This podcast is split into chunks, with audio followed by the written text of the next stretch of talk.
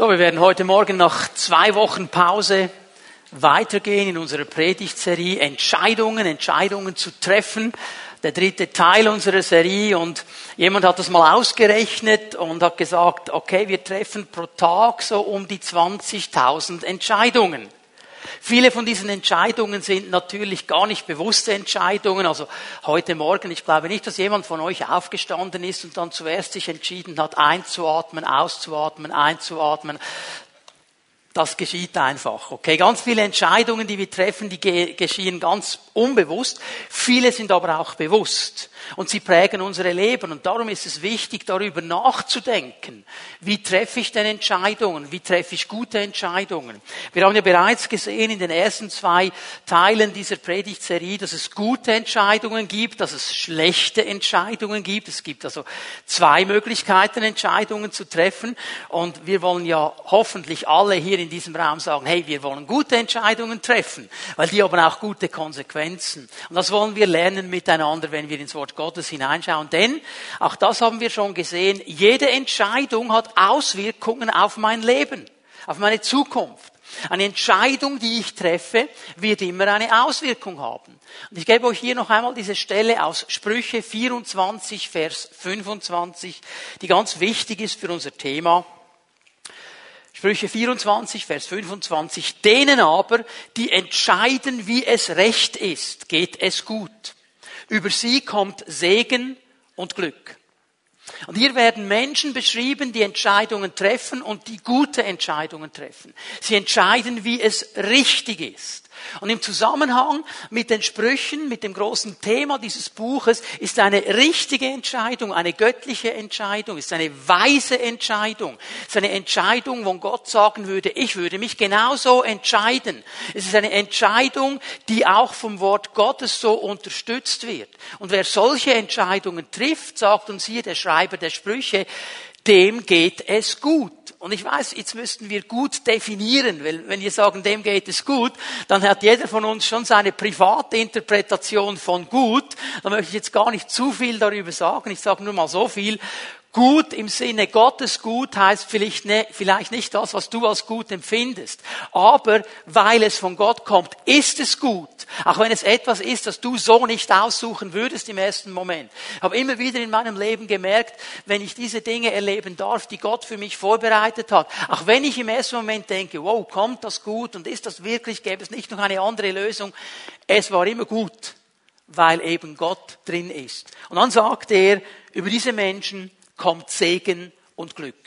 Und ich weiß nicht, wie das bei dir ist, aber ich möchte gerne den Segen und das Glück Gottes. Das möchte ich über meinem Leben. Hier bin ich ganz egoistisch. Also wenn Gott das verheißt, das möchte ich haben. Und der Schlüssel ist das richtige Entscheidungen zu treffen. Und darum beschäftigen wir uns mit diesem Thema. Wie kann ich richtige Entscheidungen treffen? Und wir haben schon gesehen, auch das möchte ich noch einmal betonen, dass wir nicht einfach anderen Menschen und oder Umständen die Schuld geben können für Entscheidungen, die wir treffen. Das ist sehr populär in unserer heutigen Zeit. Alle anderen sind schuld, nur ich nicht. Nun ist es so, dass andere Menschen dich beeinflussen können, eine Entscheidung zu treffen. Das ist so, das sind Influencer. Aber die Entscheidung triffst immer noch du. Umstände können mitspielen in deiner Entscheidungsfindung, aber die Entscheidung triffst immer noch du. Das machen nicht die Umstände für dich. Und hier möchte ich einfach noch einmal klar sagen, wir müssen aufhören, alles zu entschuldigen und die Verantwortung nehmen, die wir vor Gott auch haben und sagen, jawohl, das ist eine Entscheidung, die ich getroffen habe, war nicht so gut, jetzt habe ich auch die Konsequenzen davon und die trage ich halt und mit der Hilfe Gottes komme ich da auch wieder raus. Und aufhören, allen anderen die Schuld zu geben. Ich möchte euch den Merksatz noch einmal geben, den wir schon ein paar Mal gehört haben. Wenn ich nur eine gute Entscheidung treffen treffe, kann sich mein ganzes Leben verändern. Wenn ich nur eine gute Entscheidung treffe, kann sich mein ganzes Leben verändern. Und diese Entscheidung ist vielleicht nur ein kleiner Schritt, Aber es sind dann immer wieder diese kleinen Schritte, die wir gehen, die dann zu einer großen Veränderung führen. Und die aller, allerwichtigste Entscheidung, ich sage es bewusst noch einmal am Anfang dieser Botschaft, ist die Entscheidung für Jesus Christus. Ist die Entscheidung, mit ihm zu leben. Nicht nur einfach zu sagen, ja, Jesus ist noch cool und Jesus ist der Herr, habe ich irgendwo verstanden, sondern das wirklich auch in meinem eigenen Leben so zu leben, dass er nicht einfach nur Herr ist, sondern mein persönlicher Herr ist. Dass er in mein Leben hineinsprechen darf dass er mir sagen darf, was die richtigen Wege, die richtigen Entscheidungen sind. Das ist mal die grundsätzlich wichtigste Entscheidung. Und wenn du Jesus nicht persönlich kennst, dann lade ich dich ein, ihn heute Morgen persönlich kennenzulernen, weil das ist die grundsätzlich wichtigste Entscheidung. Und dann kann ich dir garantieren, wird sich dein Leben schon mal völlig verändern. Denn wenn Jesus Raum gewinnen kann, dann kommen gute und positive Veränderungen. Nun merke ich, wenn ich mit Menschen rede, eine Aussage, die kommt immer und immer wieder wieder, und ich gehe mal davon aus, ihr habt diese Aussage auch schon gehört, habt sie vielleicht auch schon selber gesagt. Ich kann mich nicht entscheiden. Schon mal gehört? Schon mal selber gesagt, ich kann mich nicht entscheiden. So, darum geht's mir heute Morgen, denn ich möchte hier eine Sache mal klar machen. Das ist keine biblische Aussage. Das ist keine biblische Wahrheit. Und das möchte ich euch heute Morgen zeigen. Gottes Wort zeigt uns etwas ganz anderes. Gottes Wort zeigt uns nämlich, dass wir befreit sind, Entscheidungen zu treffen.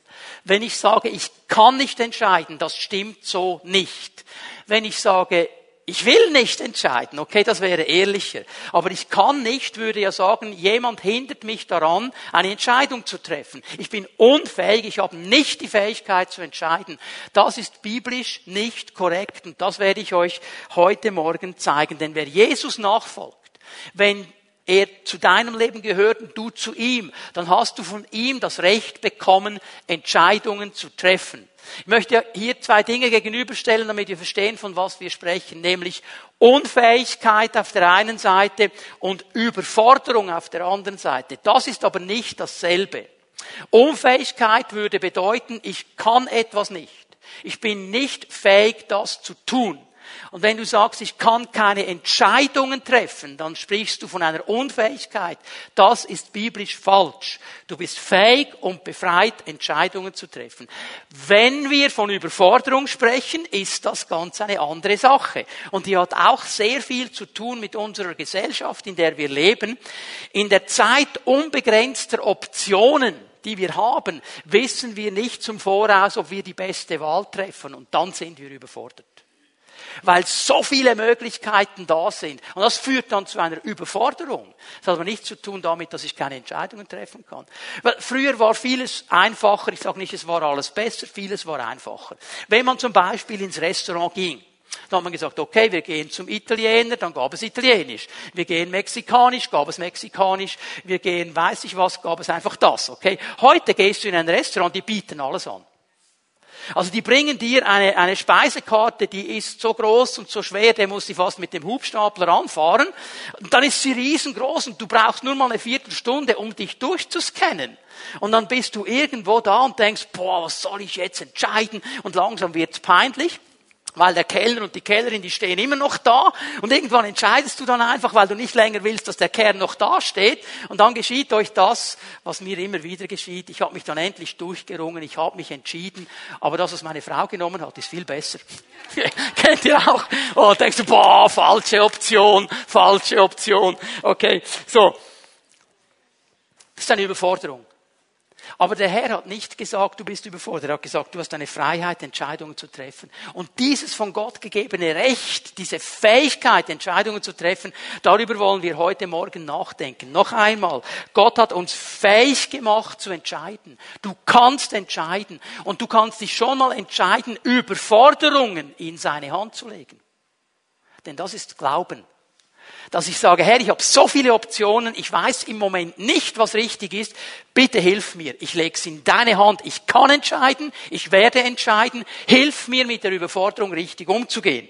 Und dann hat diese ganze Sache auch zu tun mit Mündigkeit. Wenn wir uns entwickeln in unserem geistlichen Leben, so wie wir uns in unserem natürlichen Leben hoffentlich entwickelt haben, dann geht es hier um Mündigkeit.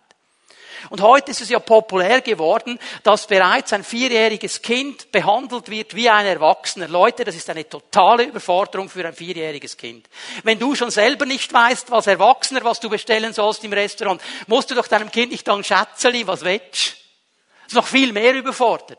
Für das vierjährige Kind, das ist nicht mündig genug, um hier zu entscheiden, triffst du als Eltern Entscheidungen. Wenn du das immer noch machst mit deinem 30-jährigen Sohn im Restaurant, dann haben wir ein anderes Problem. Okay? Der sollte mündig genug sein zu entscheiden. Er muss nicht Mami entscheiden für ihn. Ich meine, er kann ja sagen, okay, Mami, was denkst du? Hat so viele Optionen, ich weiß nicht, gibst du mir einen Tipp? Das ist eine andere Sache. Aber es hat zu tun mit Mündigkeit. Okay? Und wir lernen mündig zu entscheiden, Überforderungen dem Herrn zu geben. Und wir wollen mal in dieses Thema hineingehen miteinander. Und das erste, was ich euch zeigen möchte, der erste ganz wichtige Punkt, ich möchte euch zeigen, dass unser Gott ein Gott ist, der Entscheidungen trifft.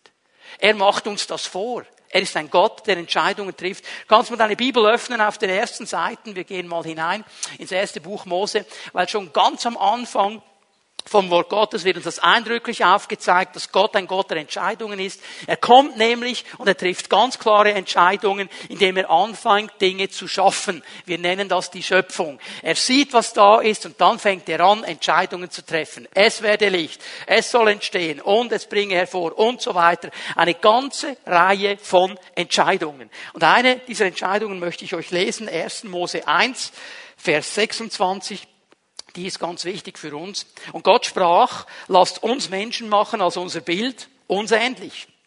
Sie sollen herrschen über die Fische des Meeres, über die Vögel des Himmels, über das Vieh und über die ganze Erde und über alle Kriechtiere, die sich auf der Erde regen. Hier geht es um uns, hier geht es darum, dass wir erschaffen worden sind aufgrund einer Entscheidung Gottes. Und ich möchte aus diesem Vers ein paar Dinge herausnehmen, um uns zu zeigen, um was es hier geht. Du hast vielleicht diese Aussage schon mal gehört, dass der Mensch die Krone der Schöpfung ist.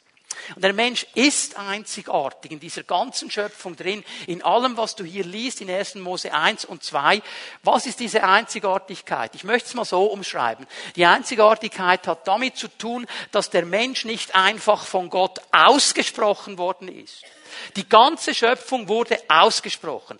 Es sollen Tiere entstehen. Es soll Kraut entstehen. Es soll Früchte entstehen. Wurde alles ausgesprochen. Aber der Mensch wurde nicht einfach nur ausgesprochen. Der Mensch wurde angesprochen von Gott. Der Mensch will eine Beziehung oder Gott will eine Beziehung mit dem Menschen. Er spricht ihm an. Er gibt ihm ein Du. Er will eine Beziehung haben mit ihm. Und das hebt den Menschen auf eine ganz andere Kategorie, auf einen anderen Level als den Rest der Schöpfung. Und weil er angesprochen wird von Gott, weil er in dieser Beziehung mit Gott steht, hat er auch einen Stellenwert bekommen und eine Aufgabe bekommen. Er hat nämlich die Aufgabe, diesen ganze Schöpfung zu bearbeiten, zu bewachen, zu bebauen. Wenn hier steht, du sollst herrschen, dann müssen wir unser Bild auf die Seite tun. Der Mensch soll hier nicht der Diktator sein, der sich alles unterwirft und alles ausnutzt und so weiter. Er hat eine Aufgabe der Verantwortung. Er soll eigentlich Statthalter Gottes sein auf dieser Erde. Er soll auf die Schöpfung achten, dass es der Schöpfung gut geht geht, dass die Schöpfung sich entwickelt, dass die Schöpfung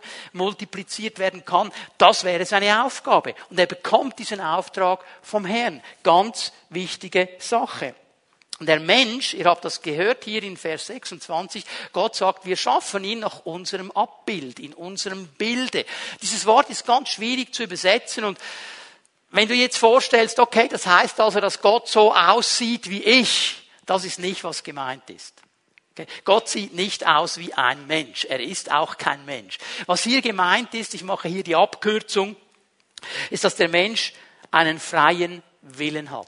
Der Mensch kann sich für und gegen etwas entscheiden. Und das hat auch Gott. Gott wurde nicht gezwungen, die Schöpfung zu erschaffen. Er wollte das, es war seine Entscheidung.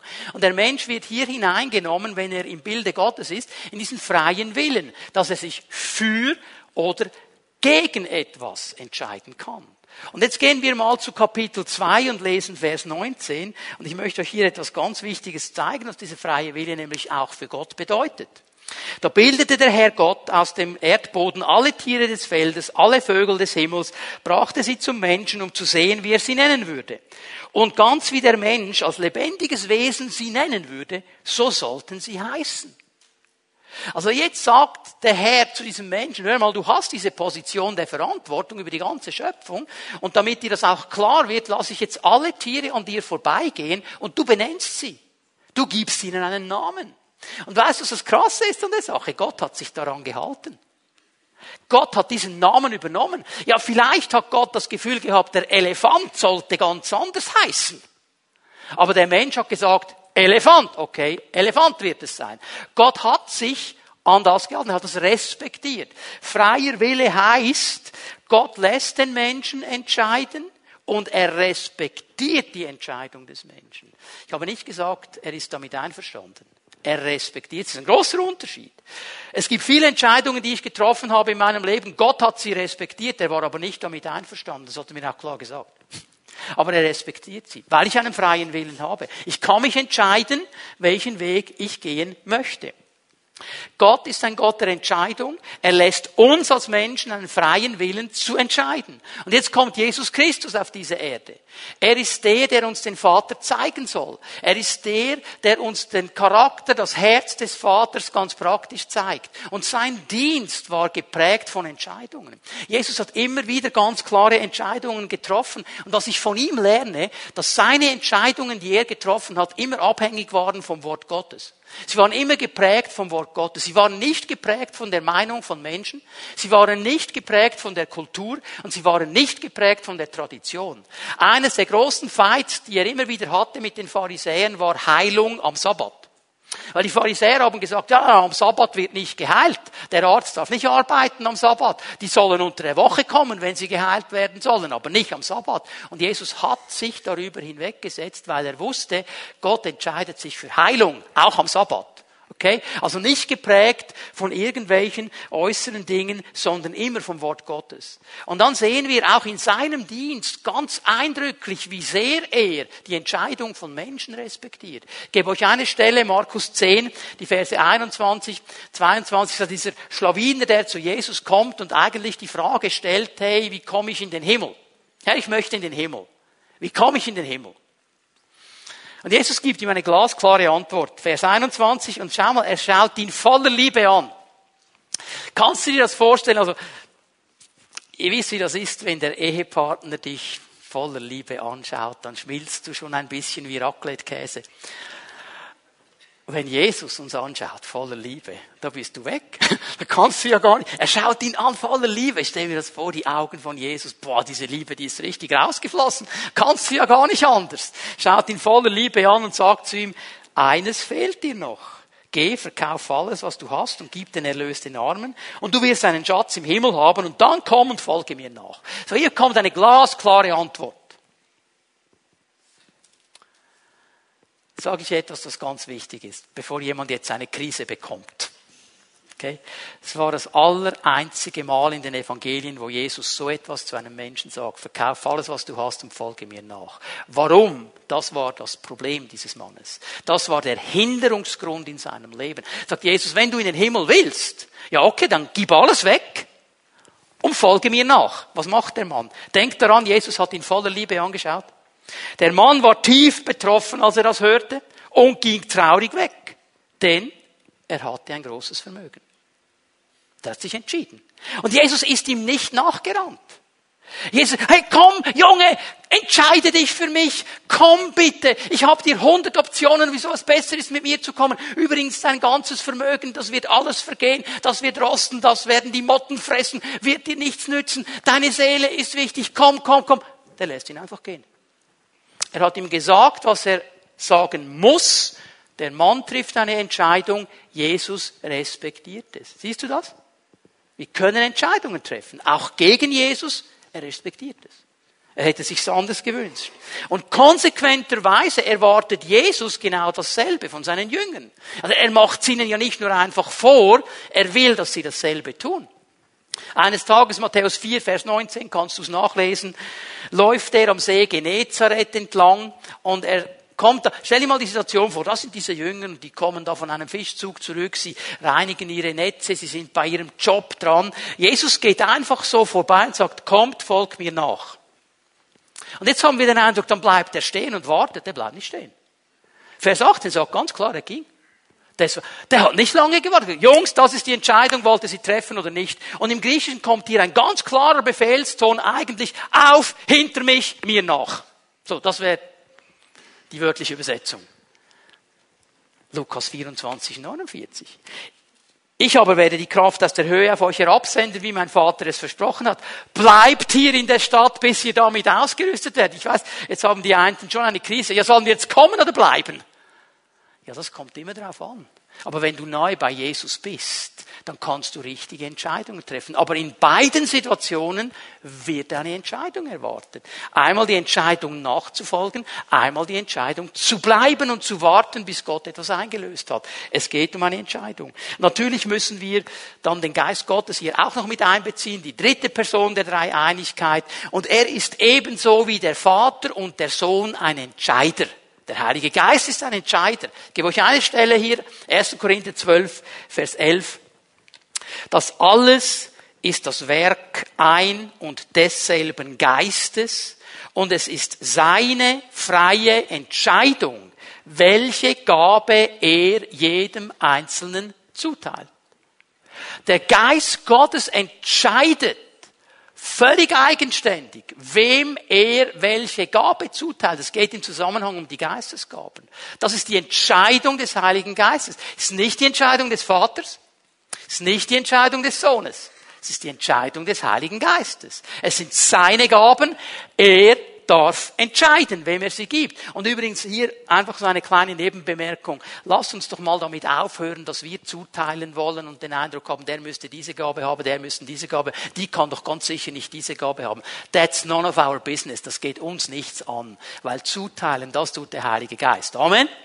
Unsere Aufgabe ist Raum zu geben, wenn die Gaben kommen, damit sie sich entfalten können. Aber er teilt zu. So, wir sehen hier ganz eindrücklich, der Vater, der Sohn, der Heilige Geist, unser dreieiniger Gott ist ein Gott, der Entscheidungen trifft und er erwartet das auch von uns, dass wir Entscheidungen treffen, denn er ist ja unser Vorbild in allem. Und wenn er sagt, folgt mir nach, dann hat er nicht einfach gemeint, wir sollen jetzt wie kleine Dackel ihm hinterher dackeln, sondern wir sollen genau schauen, was er macht und dann auch so leben. Das ist der Gedanke. Und darum, und ich komme zu einem zweiten Punkt, möchte ich dir jetzt erklären, dass du befreit bist zur Entscheidung. Du bist befreit zur Entscheidung. Genauso wie Gott Entscheidungen getroffen hat und Entscheidungen trifft, kannst du Entscheidungen treffen. Wir gehen miteinander hinein ins fünfte Buch Mose. Und bevor wir äh, die Stelle hier lesen aus 5. Mose 30, möchte ich kurz etwas sagen zu diesem fünften Buch Mose. Ist ein ganz spezielles Buch in diesem äh, fünfer Buchset von Mose. Es ist eigentlich eine Wiederholung. Das fünfte Buch Mose wiederholt alles, was vom zweiten, dritten, vierten Mose schon gesagt worden ist. Warum muss er das tun? Die Generation, die von Gott befreit worden ist und aus Ägypten herausgeführt worden ist, was im zweiten Buch Mose beschrieben ist, und dann in der Wüste war, die sind alle in der Wüste gestorben. Diese ganze Generation, die das erlebt hat, die erlebt hat, wie Gott den Bund geschlossen hat, die erlebt hat, wie Gott das Gesetz gegeben hat, äh, die erlebt hat, wie Gott die Stiftshütte bauen ließ und so weiter, die sind alle gestorben, weil sie ungehorsam waren. Und jetzt ist hier, und wir sind beim fünften Buch Mose, an den Grenzen des verheißenen Landes, eine ganz neue Generation. Und diese neue Generation, die muss noch einmal klar hören und klar wissen, was die Gedanken Gottes sind. Und darum ist dieses fünfte Buch Mose auch das Vermächtnis des Mose. Er wiederholt hier alles noch einmal. Und in diesen ganzen Wiederholungen drin sagt er dieses wichtige Wort 5. Mose 30, Vers 19 und Vers 20. Das sind zwei ganz wichtige Verse und wir werden sie lesen und dann sage ich ein bisschen etwas dazu. Ich rufe heute den Himmel und die Erde an als Zeugen gegen euch. Das Leben und den Tod habe ich dir vorgelegt, den Segen und den Fluch. Erwähle nun das Leben, damit du lebst, du und deine Nachkommen. Und liebe den Herrn, deinen Gott. Höre auf seine Stimme und halte dich an ihn. Das ist dein Leben und dein hohes Alter, damit du in dem Lande wohnen bleibst, das der Herr deinen Vorfahren Abraham, Isaac und Jakob zu geben geschworen hat. Ich möchte einige Dinge aus diesen beiden Versen herausnehmen. Das ist ganz wichtig, dass wir hier verstehen, um was es geht. Und das erste, was mir auffällt, dass Mose damit beginnt, dass er sagt, ich rufe Himmel und Erde als Zeugen auf. Und diese Aussage war für die Leute, die das damals gehört haben, eine ganz klare Aussage. Himmel und Erde als Zeugen heißt das ganze Universum, alles was geschaffen worden ist, das Sichtbare und das Unsichtbare. Das, was wir wahrnehmen können mit unseren natürlichen Augen, das, was in der geistlichen Welt geschieht, alles, was überhaupt irgendwo existiert, muss sich an das halten, was ich jetzt sage. Okay? Und was sagt er? Entscheide dich. Ich lege dir vor, Leben und Tod, Segen und Fluch. Entscheide dich. Mit anderen Worten, es gibt nichts in der Schöpfung, in der sichtbaren, in der unsichtbaren, das uns davor abhalten kann, eine Entscheidung zu treffen. Nur wir selber können uns davon abhalten. Außerhalb von uns gibt es nichts, was uns abhalten kann. Das ist ein gottverbrieftes Recht. Sagt, hey, Himmel, Erde, alles was drin ist, alles was drunter ist, alles was ihr seht, alles was ihr nicht seht, ihr müsst euch daran halten. Diese Leute dürfen sich entscheiden. Sie dürfen sich entscheiden für Leben und Segen, für Tod oder Fluch. Ich lasse Ihnen diese Entscheidung. Hör mal, wenn der Teufel dich zurückhalten könnte, eine Entscheidung zu treffen, dann wärst du heute nicht hier. Und dann hättest du dich nie für Jesus entschieden. Weil das wäre das Erste, was er blockiert hätte. Er hätte dir die Zunge rausgerissen, er hätte dich gewürgt, er hätte weiß ich was gemacht. Ich sage jetzt nicht, dass es keine Überforderung vielleicht war und ein Kampf war, aber im letzten hast du diese Entscheidung getroffen und ein neues Leben bekommen. Nichts konnte dich davon abhalten. Du hast ein Recht von Gott, Entscheidungen zu treffen. Gott gibt uns die Grundlage zu einer Entscheidung. Könnt ihr euch erinnern, ich habe Entscheidung definiert. Entscheidung ist die Wahl einer Handlung aus mindestens zwei potenziellen Optionen unter Beachtung eines übergeordneten Ziels. Wir haben zwei potenzielle Optionen hier. Leben, Tod, Segen, Fluch. Und wir haben auch die übergeordnete Option. Ich weiß nicht, ob ihr euch erinnern könnt, als ich ein Kind war, gab es eine Sendung im Fernsehen, eins, zwei oder drei. Könnt ihr euch erinnern? Ja, okay. Quiz-Sendung. Und dann mussten die Kinder sich entscheiden und die mussten herumhüpfen auf den Feldern und dann hat er irgendwann Stopp. Und dann kam dann diese geniale Sache, oder? Ob du recht hast oder nicht, das sagt dir jetzt das. Genau. Und ich finde das so cool, Gott hat kein eins, zwei oder drei gebraucht. Er hat gesagt, hey, Leben, Tod, Segen, Fluch. Nimm das Leben, nimm das Leben. Entscheide dich für Leben, entscheide dich für Leben, entscheide dich. Er, er, er flüstert ein, wie so der Freund, den wir uns immer gewünscht haben während der Prüfung, der uns sagt, was wir schreiben sollen. Er sagt, es ist die übergeordnete Option. Er sagt uns, was wir tun sollen. Er sagt, du kannst entscheiden. Leben, Segen, entscheide dich für das Leben. Nimm das Leben. Er entscheidet, er bringt uns hinein und er gibt uns die Grundlage zu einer klaren Entscheidung. Er wähle das Leben, nimm das Leben, du kannst es nehmen. Und Paulus nimmt das auf im, im, im Römer 8, im zweiten Vers. Er sagt es in seinen Worten, er sagt, hey, das Gesetz des Geistes des Lebens in Jesus Christus hat uns freigemacht vom Gesetz der Sünde und des Todes. Leben Gesetz des Geistes des Lebens, wir können uns entscheiden. Wir sind frei gemacht für diese Entscheidung. Und auf der anderen Seite, ja, gibt es dieses Gesetz der Sünde und des Todes. Und das ist immer das Programm des Feindes. Und hier zeigt uns der Herr sogar ganz klar die Konsequenzen unserer Entscheidung. Er zeigt sie uns. Lass uns einmal hineinlesen. Entscheide dich. Entscheide dich. Erwähle das Leben. Warum? Am Ende von Vers 19. Damit du lebst, du und deine Nachkommen. Das heißt mal hier ganz klar, es wird eine Konsequenz haben für mein persönliches Leben. Wenn ich mich entscheide für dieses Leben, wenn ich sage, Herr, mit dir will ich sein, mit dir will ich bleiben, ich entscheide mich für dich, ich entscheide mich für dein Programm, dein Programm ist Leben, hat eine Auswirkung auf mein Leben, aber auch auf das Leben meiner Familie und meiner Nachkommen. Das wird eine prägende Wirkung haben. Es wird meine Kinder beeinflussen, es wird hoffentlich ihre Kinder beeinflussen, weil eine Entscheidung getroffen worden ist. Du und deine Nachkommen. Dann gehen wir hinein im Vers 20. Und liebe den Herrn deinen Gott. Höre auf seine Stimme. Halte dich an ihn. Auch hier wieder eine klare, ein Hinweis. Dieses Wort Liebe, dieses hebräische Wort, ist nicht eine Emotion. Also denk jetzt nicht an Hollywood oder Bollywood oder sonst was Emotionales. Da geht es gar nicht um eine Emotion im ersten Moment. Dieses Wort Achava, Liebe, bedeutet hier eigentlich, sich gehorsam gegenüber dem Bund Gottes zu erzeigen. Gott zu lieben heißt, ich bin gehorsam, Herr, dem, was du mir sagst. Ich höre auf deine Stimme. Ich bleibe neu bei dir. Ich will hören. Es ist interessant, wie er das sagt. Höre auf seine Stimme. Halte dich an ihn. Was mir aufgefallen ist, wenn ich nahe bei jemandem bin, werde ich seine Stimme hören. Da muss er gar nicht schreien. Auch wenn er ganz leise spricht, weil ich nahe bei ihm bin werde ich hören, was er sagt. Und er wird uns hier helfen, in diesen Entscheidungen drin zu bleiben. Es braucht aber diese Grundentscheidung. Warum sollen wir das tun? Damit du in dem Lande wohnen bleibst. Hast du gesehen, was hier steht? Nicht damit du hineinkommst. Damit du da bleibst. Hineinkommen, Durchbruch ist eine Sache. Da bleiben ist eine ganz andere. Weil es braucht eine konstante Entscheidung. Damit du da bleibst. Weil es ist verheißen. Und damit du alt werden kannst, hohes Alter, gesegnet sollst du sein. Das ist sein Gedanke. Das möchte er mit unserem Leben. Und mir fällt auf, das ist ja eine einmalige Sache. Denn ein paar Jahrzehnte später, am Ende des Buches Josua, Josua hat ja dann von Mose übernommen, hat die Leute hineingeführt ins verheißene Land. Die haben das erlebt, wie sie dieses Land einnehmen konnten. Am Ende seines Buches muss er sagen, Leute, entscheidet euch. Ich und mein Haus, wir dienen dem Herrn. Ihr müsst euch aber wieder entscheiden. Ah, das ist nicht ein Selbstgänger. Das wird immer wieder getroffen, diese Entscheidung, Herr, ich bleibe neu bei dir.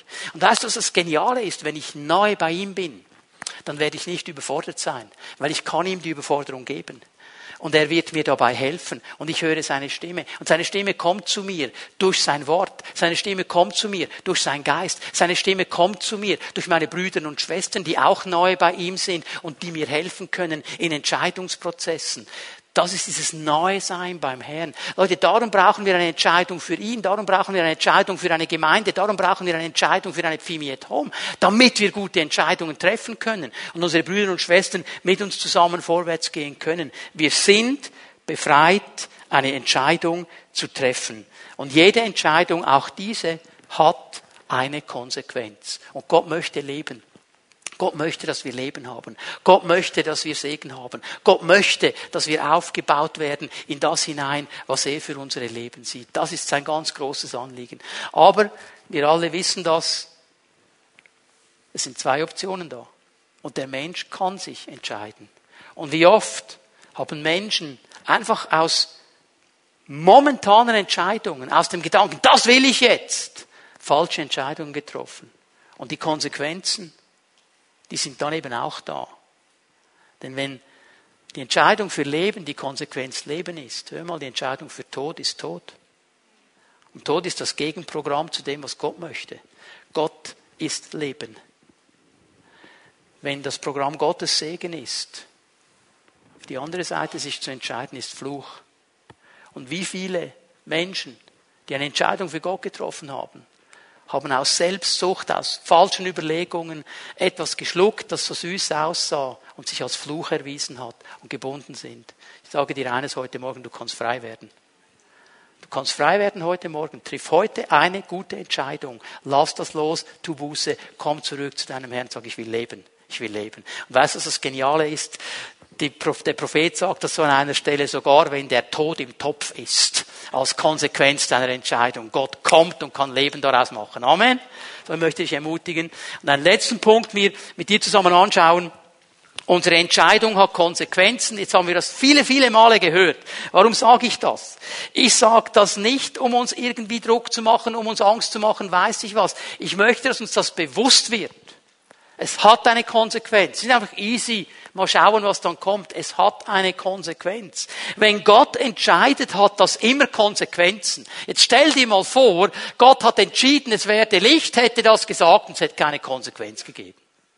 Ja, da können wir alle einpacken. Das ist immer eine Konsequenz, wenn Gott etwas sagt. Und auch wenn wir uns entscheiden, das hat immer eine Konsequenz. Und ich möchte euch hineinnehmen, Galater 6 gehen wir hin miteinander. Und Paulus spricht über diesen Zusammenhang. Er braucht hier ganz andere Begriffe, ein ganz anderes Bild. Aber eigentlich spricht er genau von dem, was Mose damals in der Wüste angesprochen hat. Ich möchte euch mal ein bisschen hier hineinnehmen. Galater 6, Vers 7. Macht euch nichts vor. Gott lässt keinen Spott mit sich treiben. Was der Mensch sät, das wird er auch ernten.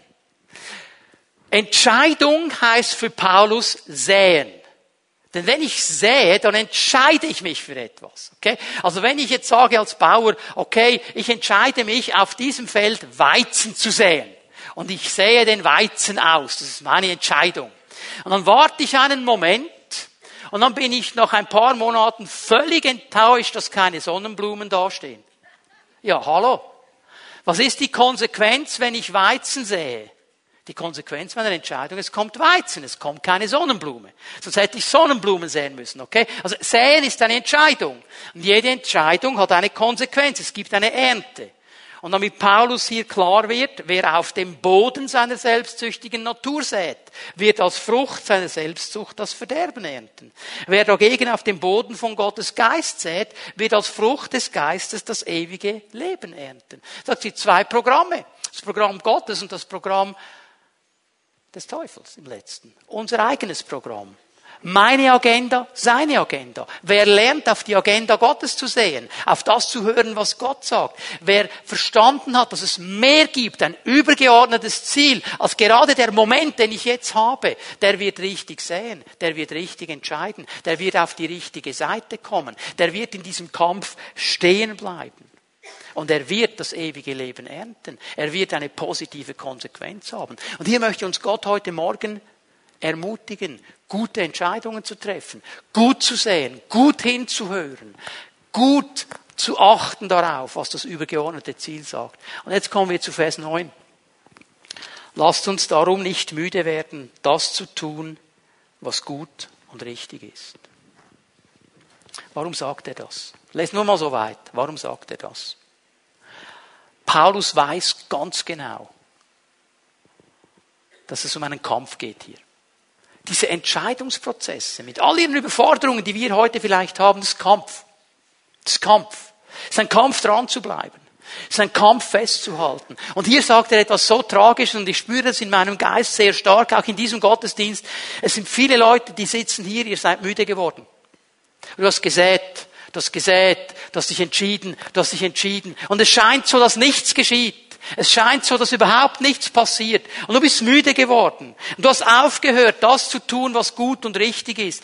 Nicht einfach, dass du jetzt das Falsche machst. Ich sehe so in meinem Geist, du bist einfach auf den Standby gegangen hast dich irgendwo auf Standby gesetzt und gesagt, okay, ja, jetzt habe ich so lange gesät, jetzt habe ich so lange Entscheidungen getroffen, nichts ist passiert, jetzt mache ich Standby. Okay, ich komme in den Gottesdienst, okay, ich komme sogar noch in eine Pfimi at Home, that's it. Und dann warte ich einfach, bis der Heiland kommt und mich zu sich holt und dann wird eh alles besser sein. Bin ich einig mit dir, dann wird alles besser sein.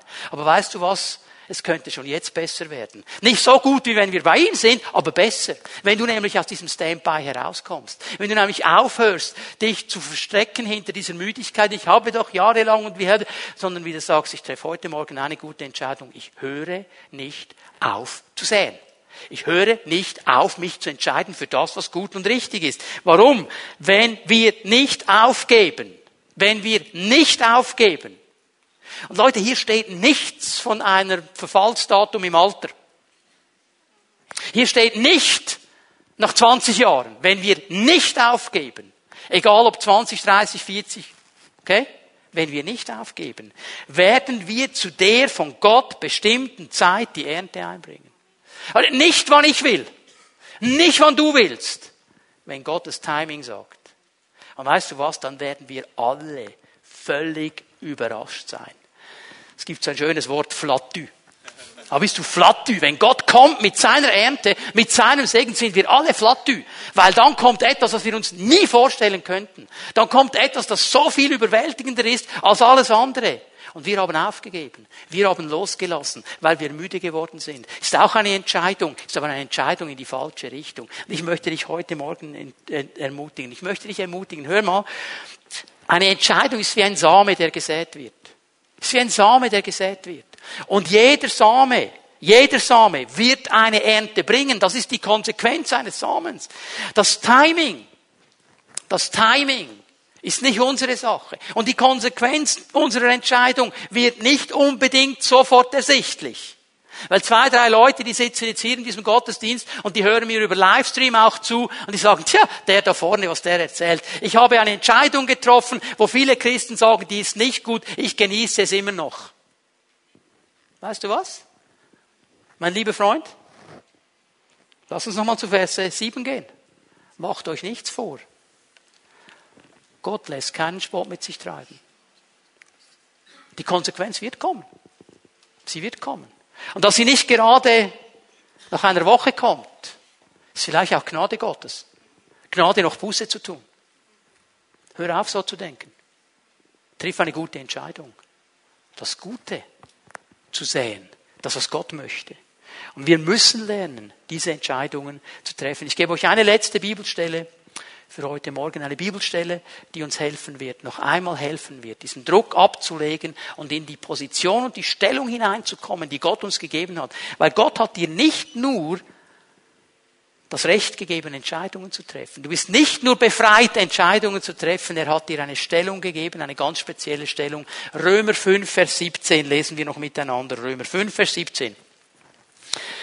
Wenn es durch die Verfehlung eines einzigen dazu kam, dass der Tod seine Herrschaft ausübte, wird das wiederum durch einen einzigen weit mehr als aufgewogen. Was geht es hier?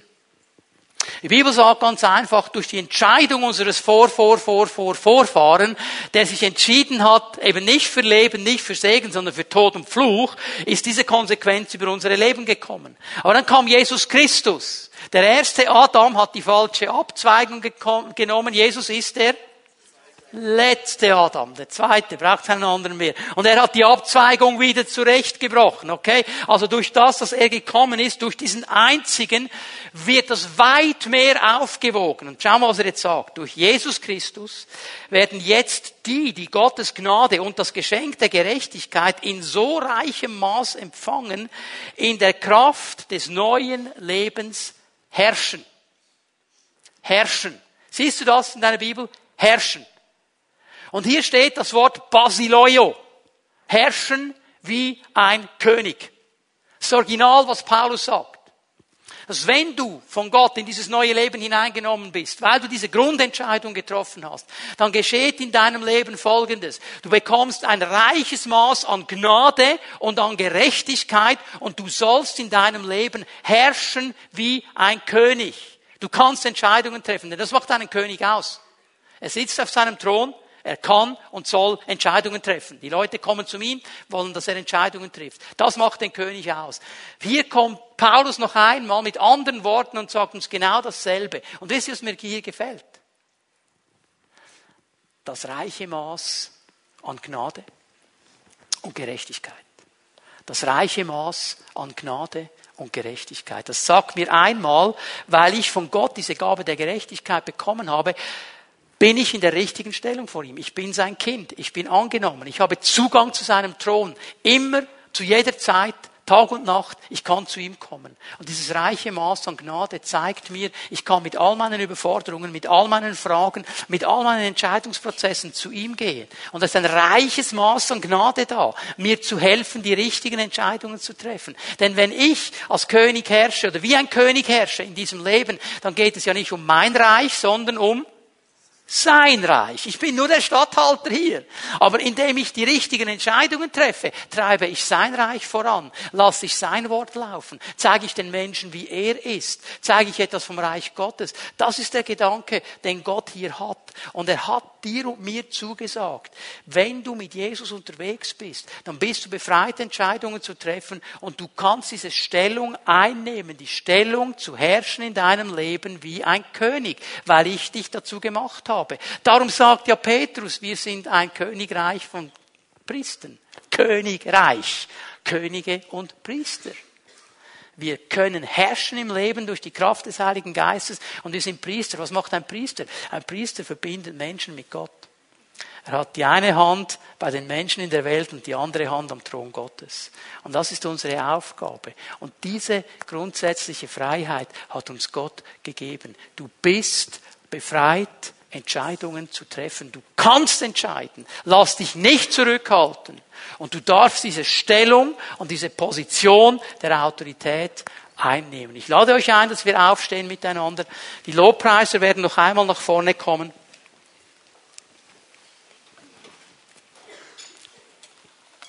Ich glaube, dass der Herr heute Morgen zwei ganz große Anliegen hat. Und das erste Anliegen ist, dass er freisetzen möchte. Er möchte freisetzen. Er möchte dir helfen, dass du freigesetzt wirst, zu verstehen, ich kann Entscheidungen treffen, niemand kann mich zurückhalten und dass du verstehst, dass du herrschen darfst in deinem Leben, wie ein König, weil Gott dir das geschenkt hat, weil es seine Autorität ist, die er in dein Leben hineinlegt. Und dafür möchte ich beten. Das ist mein erstes Anliegen heute Morgen. Ich möchte ein Gebet der Proklamation sprechen über Menschen, die das gerne möchten. Sagen, jawohl, heute Morgen, das ist meine Entscheidung. Ich kann entscheiden und ich kann in meinem Leben herrschen wie ein König. Diese Stellung der Autorität, ich werde sie wieder ganz neu aufnehmen in meinem Leben. Wenn du das möchtest, dann lade ich dich ein, gleich jetzt nach vorne zu kommen. Also alle, die gerne dieses Gebet empfangen möchten, kommt bitte gleich hier nach vorne, stellt euch auf, damit ich mit euch beten kann und dieses Gebet über euch aussprechen kann. Du kannst entscheiden und du sollst in deinem Leben diese Position der Autorität und der Herrschaft einnehmen. Das ist ein Geschenk Gottes. Kommt bitte schön ein bisschen neu zusammen.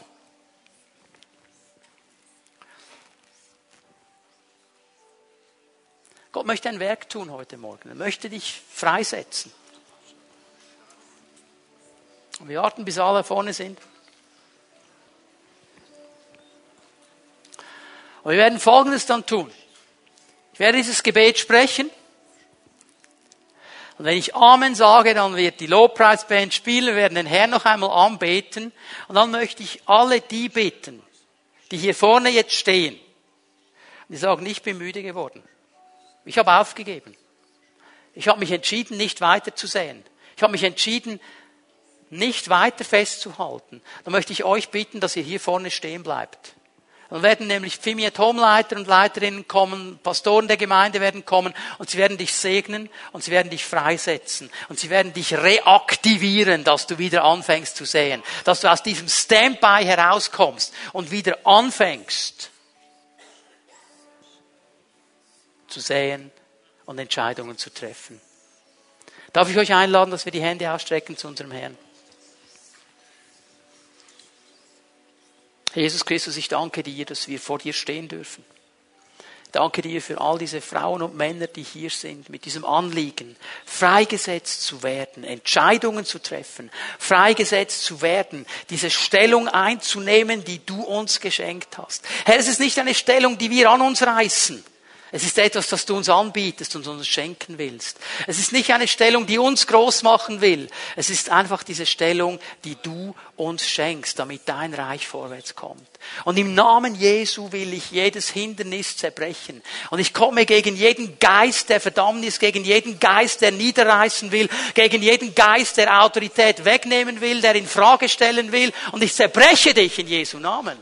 Und im Namen Jesu spreche ich aus, Geist Gottes, komm und berühre diese Menschen. Lass sie sehen mit ihren geistlichen Augen, mit einem neuen Glauben, welche Position du ihnen gegeben hast, welche Autorität du ihnen gegeben hast. Lass sie verstehen mit ihren geistlichen Augen, dass du, Herr Jesus Christus, sie befreit hast, Entscheidungen zu treffen und dass sie gute Entscheidungen treffen können, weil du ein guter Herr bist und du sprichst zu ihnen. Und wenn Menschen jetzt hier vorne stehen, die kämpfen mit einer Entscheidung, ich sage im Namen Jesus soll Offenbarung und Klarheit kommen, was die richtige Entscheidung ist. Und ich danke dir, Herr, für dein Werk durch deinen Geist im Leben meiner Schwestern und Brüder in Jesu Namen. Amen. Amen.